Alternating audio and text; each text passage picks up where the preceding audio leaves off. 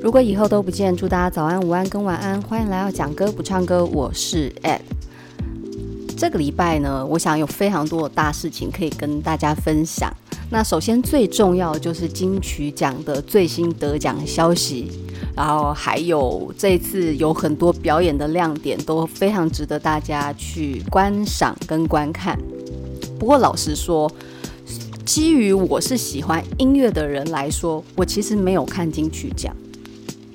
有一大半部分的原因是，我想有一种过度怀旧的状态，导致于我对于新的音乐没有办法有过多的关注。你们会有这种症状吗？尤其是我自己的状况是，三十岁以后，我在关注歌曲的投入程度就不如三十岁前。诶，我这样好像暴露了自己年龄是吧？但是其实我本身并没有。就是超过三十岁很久，也才刚超过。那只是我会发现，大概从二十八到三十左右这个区间，我对于流行歌，就是时下最流行的歌曲，关注度已经不像以前这么热情了。那某种程度就是我呈现固步自封的状态，所以你们在看到我节目的选歌是非常的狭隘的，而且会停留在某个年代，跨度大概就是从。呃，九零年代一路到顶多就是一零年前，就是二零一零年前的那个区间，二三十年。那你说要再往后有点难，那再往前就会非常要非常非常的前面，比如说到中森明菜，到山口百惠那个时候了。哦、美空云雀这种我也有听，但是。近代我真的比较少听，不过呢，我们还是简单的来分享一下这次金曲三三有哪一些呃比较让大家关注的焦点。这次呢，金曲表演里面的嘉宾，我大概念一下：有林宥嘉、艾怡良、徐佳莹、卢广仲、韦礼安、黄妃跟旺福，还有九 M 八八、马斯卡、大渊、MJ 一一六跟这个怎么念？木。木塔林是不是？然后魏如萱跟米莎，那这是这次的表演嘉宾。那我自己有在看的话，其实我真的有在听的是林宥嘉、艾怡良、徐佳莹，然后韦礼安跟 9m88。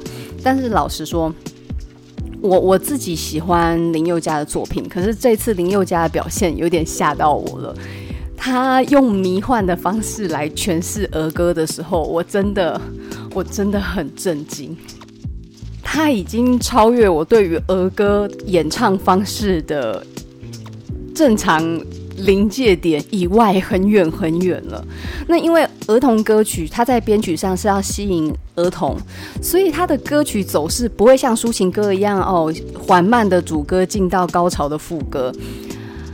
大部分的儿歌会有一个显而易见，然后清楚的主旋律，并且呢重复。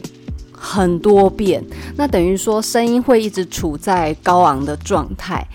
那处在高昂的状态，又是快节奏型的话，如果你用很迷幻、很朦胧的方式去诠释它，会导致耳朵在乐听上会过度疲乏。我不知道大家能不能理解这个意思。然后林宥嘉他这次唱的有，呃，第一首是给小孩，在怪兽、稍息立正站好、剉冰进行曲，还有豆豆龙。我觉得，我真的觉得林宥嘉这次的表演，我我没有我没有办法沉浸在，我没有办法跟着他走进他想要传达的那个世界里面。他是个很好的歌手，然后他的演唱方式我也很喜欢，但是他这次表演儿歌，我觉得太冲突了。那个感觉很像凤梨牛奶，你知道牛奶这种这种百搭的饮品啊，它配苹果啊，配洛梨、木瓜，什么都非常非常的好喝。可是它配凤梨会出现问题，凤梨酸酸甜甜超好吃，牛奶也是温润然后香浓也非常棒。但是两个加在一起，你知道蛋白会被那个凤梨的酸给凝结成块，然后会有苦味，就是。儿歌很好听，林宥嘉的声音也没有问题，可是加在一起就是，就就是像凤梨牛牛奶一样，令人没有办法好好的畅饮，所以我很含蓄，就跟大家分享，我这次真的不行诶，我真的不行，我我不知道你们的想法是什么，但是。对不起，宥嘉，我没有办法，我没有办法，就是很开心的说你这次表演很棒，真的没办法，就是你这次的表演对我来讲就是一种凤梨牛奶的口味。然后艾怡良跟徐佳莹这次有演唱那个有一首我之前真的超爱的《Forever Young》。那在这个流行歌曲里面啊，《Forever Young》其实它所指涉的是另外一首更有名的《Forever Young》。为什么会说更有名的《Forever Young》呢？因为其实它是一首英文老歌。这首英文老歌，它是由获得诺贝尔文学奖的一个著名词人 Bob Dylan。写歌写词可以写到得得到诺贝尔文学奖，是不是超强的？那其实他那时候就是获得这个奖项，是因为他在歌曲带来了全新诗意的表现，有点像你知道李呃，我上次讲谁啊？李后主李煜，他从这个词的里面开拓一个更新的境界，从这种娱乐大众的曲。曲哎，词曲的用途转变成抒发心境感怀的这种境界。那 Bob Dylan 也有这种效果，他把流行歌原本只是为了单纯呢娱乐、呃舒心所用的用途，变成了一种抒发心意，然后寄托胸怀的一种诗意的承载体。那他的 Forever Young，我我我找时间讲解好了，因为它里面的歌词真的就跟诗一样。那他们这次呢，在金曲奖所演出的就是艾怡良啊，那个他们不是某种某种灵体啊，是艾怡良跟徐佳莹他们唱《Forever Young》是艾怡良自己写的。那这首同时也是我很喜欢的一首歌，但是超难唱。那因为我有事没事会上一些唱歌的系统啊，就是那种软体唱一唱这首歌我，我我录了大概十遍，没有一次唱成功的，因为它有一些有些转音啊，有些声音的。走法不是一般流行歌很好预测，所以只要稍稍不熟就马上忘记。那他开头就是像孩子那样哭着闹着，像大人那样安静沉稳的。我的高亢低落，高亢低落，有个沙漏在心中荡漾。超难唱，真假音频繁的转换，然后音域拉得很广。那像艾怡良，他本身歌声是具有那种黑人灵魂乐的实力，所以他唱起来是比较轻松的啊。像我这种小鸡嗓，唱起来真的超痛苦，我到现在还没有成功把这首歌唱完过。那这首歌其实，我我觉得他在整个曲的一个画面感很强，所以他们两个都是美很美的声音，在唱的时候会让全场凝滞，然后是。被歌曲温柔包覆的那一种感觉，那就是唱得好了。然后这个这个是基本的嘛，就是他们两个唱得好是正常发挥。但是另有一个人的表演呢、我真的好喜欢哦，因为你们知道我现在就是已经过了，已经进入三字头的状态，所以我对于就是今年的金曲毫无期待这样子，因为这已经不是我当年那个时代了嘛。我们都会有一段时间非常热衷于追寻流行文化，比如说大概是落在从十五岁到二十八岁之间这段时间，你会哎，不对，十五到二十五，因为这段时间你的经济压力都没有那么大，而且你也不需要面对太血淋淋的社会问题。你所要面对的是学业、课业，还有追寻自我方向。那在追寻自我的时候，你很容易从这种大众流行的文化里面去寻找一个依托，所以流行歌就会成为一个很好的出口。那今年就不期不待，没有伤害，加上就是我知道入围名单有很多我不熟悉的歌手，就是一个固步自封的一个老头在碎碎念了。对，就是这次没有很关注，但是我看大家对于其中的表演大赞。就是韦礼安跟九 N 八八这一段。那九 N 八八我之前有聊过《怪天气》这首歌，他跟黄黄轩佐不是黄轩，黄轩黄轩一起合唱的这首歌，我就非常的喜欢。然后九 N 八八他就是从《陪你过假日》这首歌在网络上透过演算法开始慢慢红了。那他的歌声一向都非常的优质。然后非常的圆润。他其实很会唱歌，但是他在创作力上面来讲，不如他的歌曲来的让人惊艳。因为他有一些歌曲，我觉得还少了一些一些怎么讲广度。他的词，这个要很，这个我很怕得罪人呢。就是说这样讲好了，他的歌声如果是九十分的话，他的创作力大概就七十分。那因为落差太大，就很容易让人觉得说。他专心唱歌会更好。那这次他唱就是真的毫无意外啊，以他的歌声实力来讲，真的唱得很好。但是另外一个韦礼安，然后韦礼安在我的印象中就是永远就记得那个我可能不会爱你，那个还是会吗？还是会害怕，就是这个开头，不然就是那个有没有啊，或者是慢慢等，就是这种很清新的小情歌。我我其实没有很容易关注他的原因，是因为他作曲都太清新，然后太会让我想到很早期那个光良的感觉。可是我本身就不喜欢那挂，所以韦礼安我就觉得，嗯，他长得很帅，然后会弹吉他，OK，就这样。然后他的歌太开朗、太阳光，我喜欢晦涩一点，然后那种很辗转的、很多情的、很委婉。可是他唱的歌曲又好直接哦，然后太口语。可是他这次在那个演唱的时候啊，他唱他唱别人的歌曲，我发现，哎、这个家伙，这个家伙很会唱哎、他他在唱那个，我好喜欢他唱那个马念先那个作品《一九八九的下午》，我觉得。你唱的真的很好，你们有没有看到当时马念先的表情？就是他当时韦礼安开始进到这首歌的前奏，然后开始唱，因为前面是一段那个有点像念，有点像 rap，我真的不懂当时脑袋装了什么。然后当他念的时候，我就觉得他念得非常的好，很自然，感觉他准备的很充足。然后在他唱，他唱到副歌的时候，就是。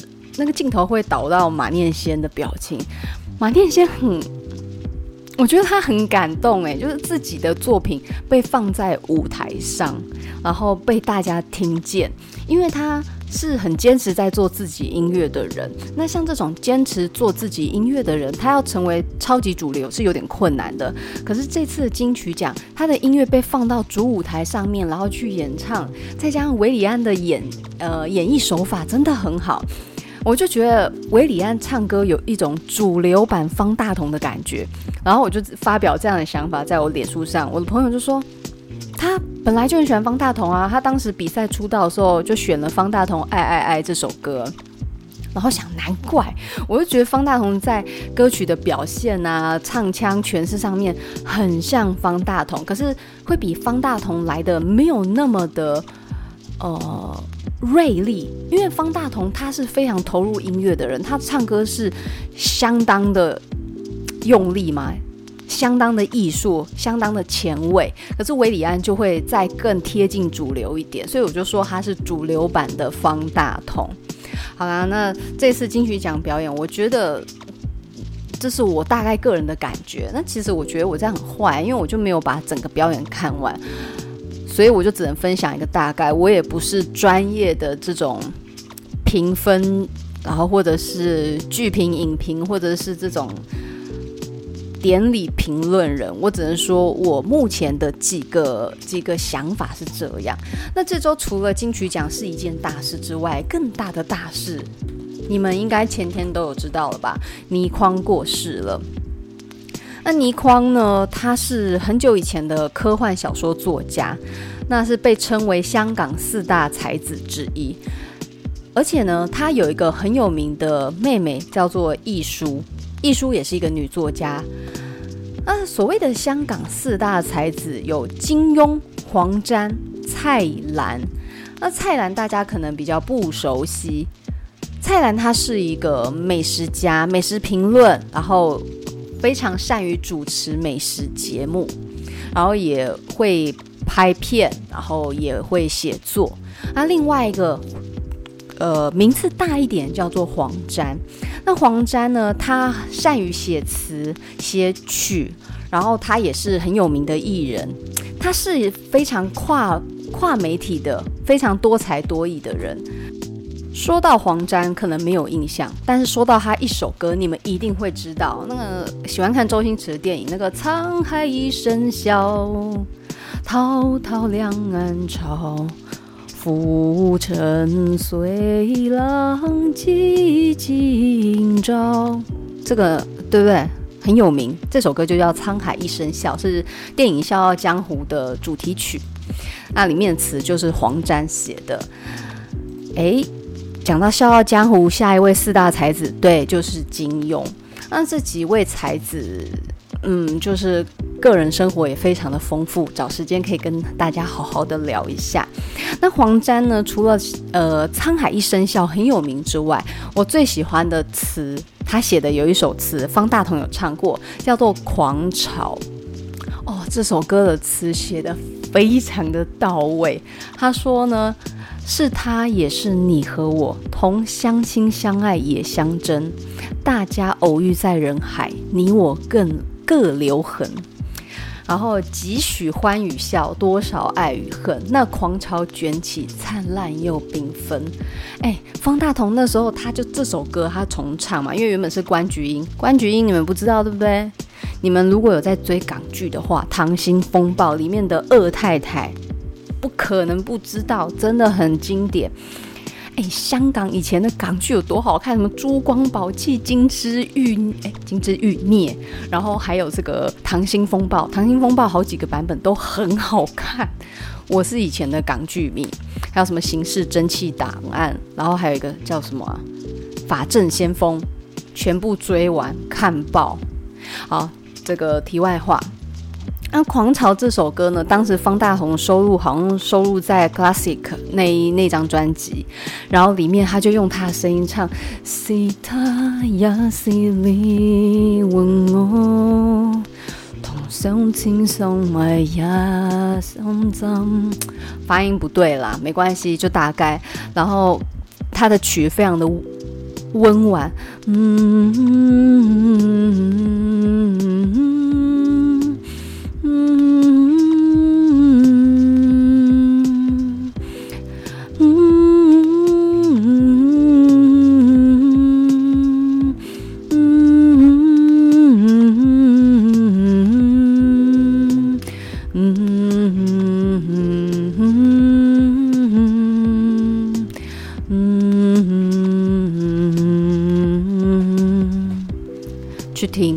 真的，你喜欢方大同这首歌，你一定要听，他唱得好好哦，快哭了。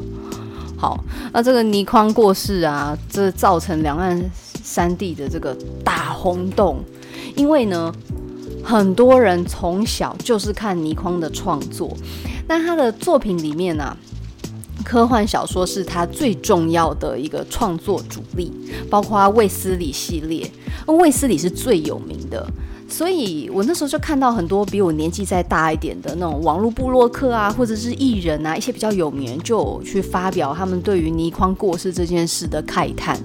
他这个倪匡活活跃的年代是比我在上一个时代的人，就是再再找个五六届以上的人，对于倪匡的印象会更深。那我自己是比较锁定在金庸身上，而倪匡过世来讲，就真的会让人有一种。时代又过了的感觉，我现在很害怕，就是有一天周星驰过世怎么办？吴孟达过世，大家就已经傻眼了。要是周星周星驰你不能死，周星驰你要活很久。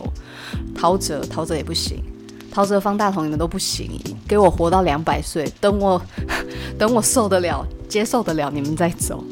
就是这种有名的人一旦过世，你真的会觉得整个世界都天崩地裂，觉得好像自己的某一个。某一块人生，某一块生活记忆就被夺走了。那另外一个新闻也是让人很伤心的，就是歌手朱丽静，她因为被诊断出罹患乳癌，然后抗癌抗癌两年后还是过世了。那她的年纪也才四十岁而已。那加上。因为他的整个外形是这么的亮丽、灿灿烂，他的歌声也很嘹亮，在这么光明正面的一个美好形象里面，他却走入了一个我们再也踏不进的世界。那他的过世就一直让我想到了另外一个人，我相信大家也知道，就是阿桑。那阿桑也是蛮早蛮早就过世了，他三十四岁就走了。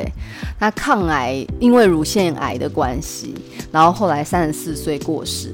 大家那时候就是完全傻眼，就是太多太多让人很感慨的事情发生。所以你看，最近朱丽静一过世，阿桑啊、薇薇安啊，以前的这个星座分析专家，这全部都被拉出来讲，就是跟乳癌有关的一些艺人，比如说以前曾经演过《麻辣鲜师》里面的格格这个角色，他的扮演者邢慧君就是后藤希美子。艺名是这一个日文名字，那其实他也是因为乳癌关系，三十几岁也就过世了。那在这这个新闻出来的时候，其实很多人都又重新关注起这个话题啊，像那个朱芯仪，她也是得乳癌啊，所以所以最近的整体。大环境给人的感觉是又重新拾起一些很很伤心、很令人惋惜的生命了。我觉得阿桑真的也是当时一出来，他的那一首歌最有名就《叶子》嘛，然后《叶子》大家一直反复的一直播、一直唱，而且我觉得《叶子》这首歌只要一出来，你就是想到阿桑，不会再想到别人了。叶子是不会飞翔的翅膀。翅膀是落在天上的叶子，然后你去看那个副歌，副歌它的那个整个孤独感拉得好浓哦。我一个人吃饭、旅行，到处走走停停，也一个人看书、写信，自己对话叹息。只是心又飘到了哪里，就连自己看也看不清。就最近看到朱丽静的新闻，我就瞬间想到阿桑，然后瞬间想到一首这首歌，然后这首歌会排进那个讲歌的集数里面，找时间讲给大家听。那以上就是这周比较琐碎的事情跟大家分享。不过呢，我们还是不能忘记我们要做的正事哦。除了闲谈之外，最重要的事情就是要讲歌。那这周呢，我们来到了一样是陶喆《MOK》专辑里面的一首重要的情歌。嗯，我觉得更像是超级无敌地狱悲歌。那这首歌呢，我唱它的时候，可以明显感受到这首歌别离的痛苦之外，它还会让我联想到一首由周志平写的老歌。这两首歌有异曲同工之妙，但是手法不太一样。我相信呢，如果你是呃有去点到我在讲张清芳啊、张宇的话，也许你会听过我待会连接到这首老歌。可是周志平这个名字真的很老了，是不是很可怕？我就说了，我的音乐光谱真的拉得很远很远，但是不是超前，是一路往那个过去的时间在走。好，今天要讲这首歌就是陶喆在《I'm OK》里面的这首《说走就走》。就昨天，当我在你房间，我发现有封信藏在你枕头下面。每一页，每个字都好甜。可是当我看到手心的人，我才知道你心改变。如果这爱已对你是一种包袱，你不必勉强你的心，因为我不愿看你这样的痛苦，我心甘情愿给你自由。好，我刚前面唱很长，是因为我想唱，对不起，不好意思。我觉得自己智障。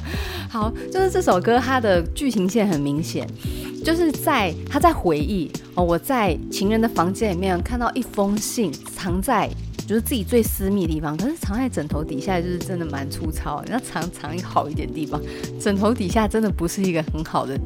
枕头并没有想让你们藏这些，他就只想要让你们好好的睡觉而已。他说每一页每个字都好甜，可是当我看到收信的人，我才知道你心改变。对，他拿到是自己爱人写给别人的情书。那这个时候呢，你情歌里面不可能骂对方脏话啦，你不可能说，哎，你这个。B I T C H 啦，见异思迁不可能，在这里就是用一个很婉转的方式去表达自己的自己的痛苦。他说：“如果呢，我跟你之间的爱情对你来讲是有负担的，是让你不快乐的，你就不要再勉强跟我在一起了。我不想看你这样痛苦。啊，我帮他翻一下，我不想看你摆那个 摆那个脸，对不对？”你要走就走吧，就是有什么话你就坦白讲，你不要就是硬要装。但是他表达手法是非常非常的大爱的，就是我爱你，所以你的快乐大于我的快乐。如果跟我在一起，你已经没有得到幸福的感觉，那你真的不要勉强。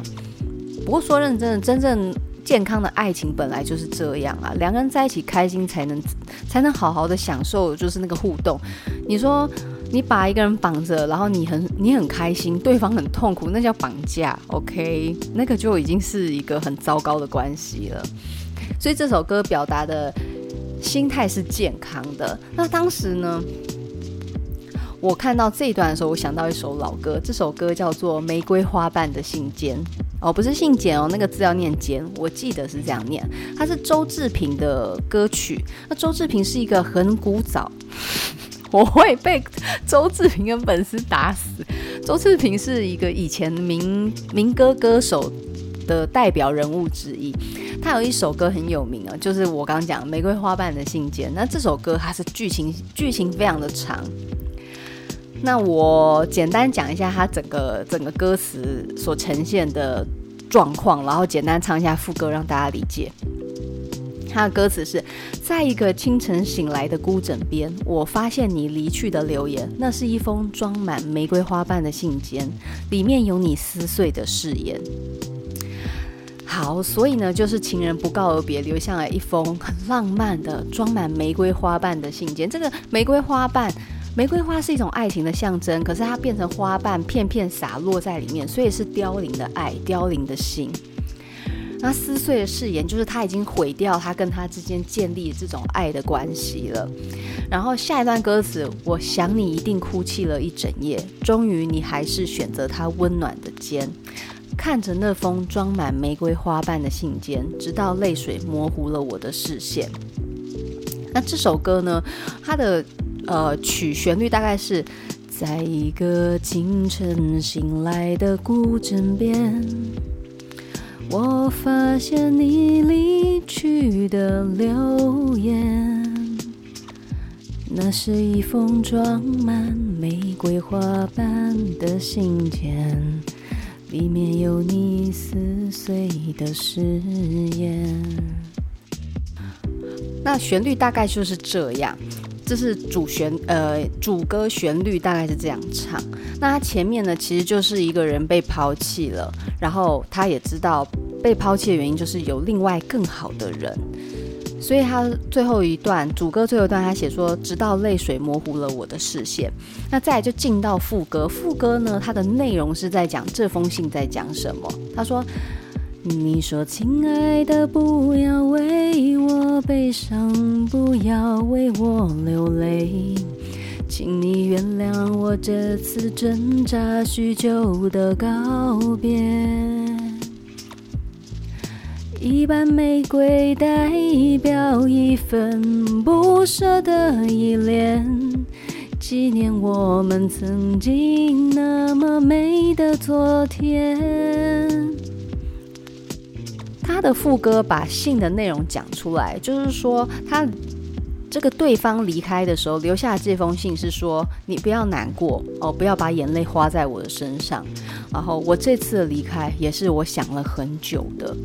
那里面装满玫瑰花瓣，一半的玫瑰就代表对你那一份不舍的依恋，就是说我对你还有情。然后这每一半的花瓣都代表我的心，然后纪念我们曾经有过美好的回忆。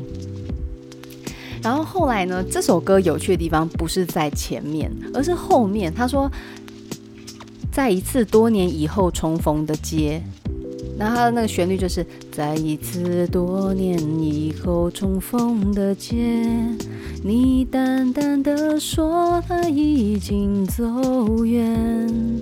然后有趣的来了，留下一封装满玫瑰花瓣的信件。里面是他撕碎的誓言，就是你呃，这个唱歌的人被抛弃了。后来呢，一年后他又再重遇那个抛弃他人，就抛弃人他也被他就是见异思迁喜欢的那个人给抛弃，然后用一样的手法，就是装满玫瑰花瓣的信笺。然后呢，就是他他这样子，他这样子讲，就是说。被抛弃的人重遇了抛弃他的人，然后这个抛弃他的人也被另外一个给抛弃，然后并且想要就是复合嘛，所以他这首歌曲后半段就唱哦，可是在我的身边已经有了另一个依偎，虽然你说爱我的心其实从来没有一点改变。于是，在你我转身以前，我只能无奈的还给你那封我收藏了好久、装满玫瑰花瓣的信件。等于说，他把当初你抛弃我的信再还给你。然后，并且告诉你，我现在身边已经有另外一个一位的人了。然后，虽然你说你没有变过，怎么可能？你前面还给我这边留下玫瑰花瓣的信笺，然后抛弃我嘛，对不对？然后把信还给他哦，以子之矛攻子之盾之外，他呢？后半段一样，副歌是我说：“亲爱的，不要为我悲伤，不要为我流泪，请你原谅我这次挣扎许久的告别。”好，这里唱歌的人理智恢复啊，他说：“一瓣玫瑰代表一份枯萎的依恋，别再想起曾经那么美的昨天。”这是我觉得很少见，在民歌歌曲里面有这么丰富的故事情节之外，还充满了非常反传统的一个情节变换。被抛弃的人并没有沉浸在被动的疗伤状态，而是他努力寻找自己的幸福，然后在那个伤害他人回过来的时候，告诉他我们一切结束了，然后用了一个非常有趣的重复的手法去把那个情节推展得很流畅之外，又充满故事性，而且在唱歌上面，因为公歌词不是公词，歌词的呃重复性。有一定的程度，所以唱起来不会让人觉得哦很复杂很难懂。这是当时我听到陶喆说走就走，第一个时间想到了另外一首歌。然后我觉得这首歌你们可以去听一下，它有周志平的版本，有林志炫的版本。那。这首歌就是它的音域算很好唱，你看我刚唱起来就很舒服，很方便，就是因为它的音域是很亲切的，所以我觉得这首歌你们可以去欣赏一下，在民歌时代竟然有这样的作品是真的很有趣的。那那是当时那个年代写的，一九九六年。那陶喆这个是一九九九年，所以相隔三年。表现手法、表现音乐就不一样了。刚才是用非常和缓的民歌去表现一种，呃，一种重新出发、振作的状态。不过陶喆这里呢，他停留的，他着重的点就是在于蓝调的最纯粹的样子，去抒发那个非常幽怨的心情。所以呢，他副歌唱说走就走。不要回头，不要让我看到你在流泪，不要挥手，不必点头，答应我你不为我流泪。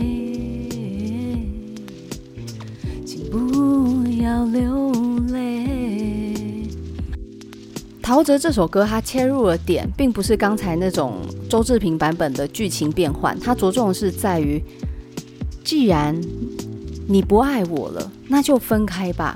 即便这些疼痛由我来承受，可是我情愿我们就分开，然后所有痛苦交给我，你就走吧，不要回头，不要留恋，不要给我任何理由让我想要挽留你。所以他这里着重的点是不一样的。刚才那个是有点那种因果报应、循回不爽那一种感觉，就是唱起来其实蛮爽的。因为就是你看这么和缓的曲调底下，其实讲的是一个很辛辣的一个故事，有点八点档。可是这首歌它着重的是一个心境的描写，所以角度就不一样，广度也不同。然后呢，再来下一段陶喆，我觉得陶喆在这首歌他的音乐性变换得很好，因为他虽然从头到尾他的曲式都很像，比较简单，可是他在转音的变化上就会更有味道。比如说我唱这一段，在今天要写最后一页。结束这爱情戏，这是最后的一片。再看一眼你纯真的容颜，我悄悄把心放在你床边，这是我们。最后一面，然后呢，就继续。如果这爱已对你是一种包袱，然后就一路唱嘛。那这里他说，在今天要写最后一页，就是前面我拿到你写这些情书，他原封不动放回去呢，但是他自己又写了后面一段，就是你写给别人的，而我呢补上最后一页，这一页是由我写给你，然后呢告诉你。我们该结束了，你的心已经不在我身上了。然后我看着你的睡脸，我把呢我想写给你的话变成一封信放在你床边。然后这是我们最后一次见面了。然后呢，它后面的副歌在变化上我很喜欢，快忍不住，我好想哭，可是我坚强的对你祝福。他这里的情绪很厉害，他说：“快忍不住，我好想哭。”然后声音就一路往上，哒哒哒哒哒哒哒哒哒哒哒哒哒哒哒哒哒，所以是快忍不住，然后已经就是那个坡已经开始上去了，我好想哭，然后声音又再推上去，可是我坚强的对你祝福。然后这一段就是一路顺到最顶端，然后呢再往下滑，不要挥手，不必点头，答应我，你不为我流泪。所以在这一首歌里面，它不只是词表达出这个感觉，连旋律都有在推送那个情绪的起伏。所以前面是那种很像一步一步走进爱人床边。然后只是想要好好的凝视着他，爱着他，可是却意外发现，你看，可是当我看到手心的人，好，停在这里，我才知道你心改变，我才知道，那个我才知道，那个旋律一转，你就知道那个情节情绪不一样了，因为他一开始是就昨天。当我在你房间，前面是平缓的，是日常的，可是刚才我才知道你新改变，那个旋律就转掉了。他这首歌的呃音乐性很强，就是它的旋律跟歌词结合得非常的紧，而且呢，甚至曲的表现不输于词所彰显出来的情绪张力。所以我刚不是唱吗？可是我坚强对你祝福，那个旋律是一路往上冲嘛。然后这首歌的结尾也画得很漂亮，不愿看到你为我流泪，我心破碎。因为他其实大可以直接不愿看到你为我流泪，直接停。可是他后面又接。我心破碎，而且那个破这个字先出来，然后碎就收尾，然后就噔噔噔噔噔噔噔噔噔噔噔噔噔，然后一个很沉闷的钢琴低音做结尾。然后你可以想象，就好像一个人，他的心情原本在这个琴键上面飞扬，然后一路到这个低沉，然后最后最后一个尾音弹完，然后琴盖盖起来，这段爱也结束了。小时候听到这首歌，觉得这首歌好特别哦。为什么一般的情歌啊，或者一般好听的流行歌，就是唱一个感觉而已？可是这个这个，我就算听不懂，因为小时候对于中文字啊，听没有那么准嘛。很小的时候，一九九六，诶，一九九九年，我那时候也没几岁，我听不懂歌词在讲什么。可是呢，它的旋律我可以很清楚的感觉到，这首这是一首非常伤心的歌。然后我小时候对于这首歌很多的转音都很喜欢。我才知道你心改变，这是我那时候听最喜欢的一段之一。然后再，如果这爱已对你是一种包袱，这里我也喜欢。还有一段呢，这是我们最后一面。那再来就是我刚刚讲的，快忍不住，我好想哭，可是我坚强对你祝福。就是这首歌，它里面有很多的音乐变化。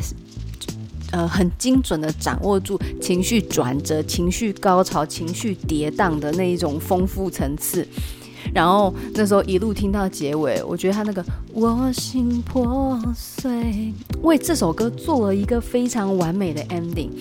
他充分的把心碎掉的感觉，用一首歌有点像血染的歌曲，就是你可以感觉到，呃，他这种心痛不是。马景涛的是你的手被不经意的纸划伤，然后那个血是慢慢慢慢渗出来的。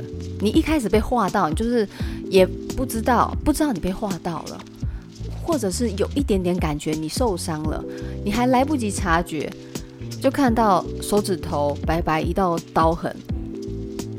当你呢开始慢慢察觉到痛的时候，血就开始一直流，一直流，一直流，你止不住，你完全止不住。你用了多少纸在水龙头底下冲了多久，那个血就是一直一直汩汩而出。然后呢，此时你才发现你受伤了，你很痛，你真的很痛。可是这只是被纸划到，这只是被爱划伤的伤口，它并不会影响到你的生存，但是你就是痛。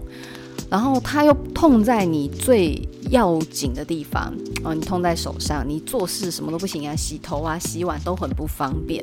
我觉得爱情给人的伤害就是这样，它不会影响到你的生存，你不会因为爱情而瞬间丧失生理机能，但是它就像被纸被刀割破的手指头一样，它就是让你的生活挚爱难行。你做每一件事情，你都会很像被阻碍、被阻隔。就是卡卡的，没有办法像平常一样顺顺畅畅的把事情做好来。你洗个头，洗发精跑到伤口里面去痛一下，你就会想起来你受伤了。嗯，那你洗个碗，在洗的时候那只手指头就要翘高高的洗，不然你弄到那个洗碗巾也会痛。那你翘高高洗碗就不干净，因为越洗越久。然后再来呢，连挖个鼻孔你都想起来啊，他受伤了，不能挖。就爱情给人的感觉就是这样子，真的超毒烂的。它不会让你死，可是呢，它就让你求生不能，求死不能，然后时时刻刻提醒你，你受伤了，你被爱给伤害了。就 这首地狱悲歌，我觉得很棒，然后音乐性很强，但是我觉得词上面，嗯，对于讲歌不唱歌，专门在讲歌词上讲这首，就是痛快度不够。因为他的歌词是比较配这首歌，这样讲好了。每一首歌都会有所谓的词比较力比比较重，还是曲比较重？那我觉得在这首歌里面，它曲的表现比较强，词反而比较像是配角。你们如果再细细听的话，你甚至不用听歌词，你光听曲，你都可以听到他要表达什么样的情绪。所以我觉得这首歌它的曲真的，呃，力道太强了，以至于它的词。变成配角，但我并不是说词写的不好，词其实在这首曲里面也是恰如其分扮演他该扮演的角色。如果词很精美，可是曲又非常的强烈，我觉得情绪会太浓。那这首歌它词写的是刚刚好，干净利落，不会过多的渲染。那在听的时候，你也比较容易听得懂歌词在讲什么，而不过多的诗意。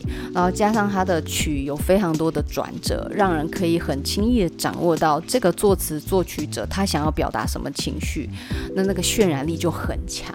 那推荐给大家这首超级优质的地狱悲歌。那我们就下次见喽，拜拜。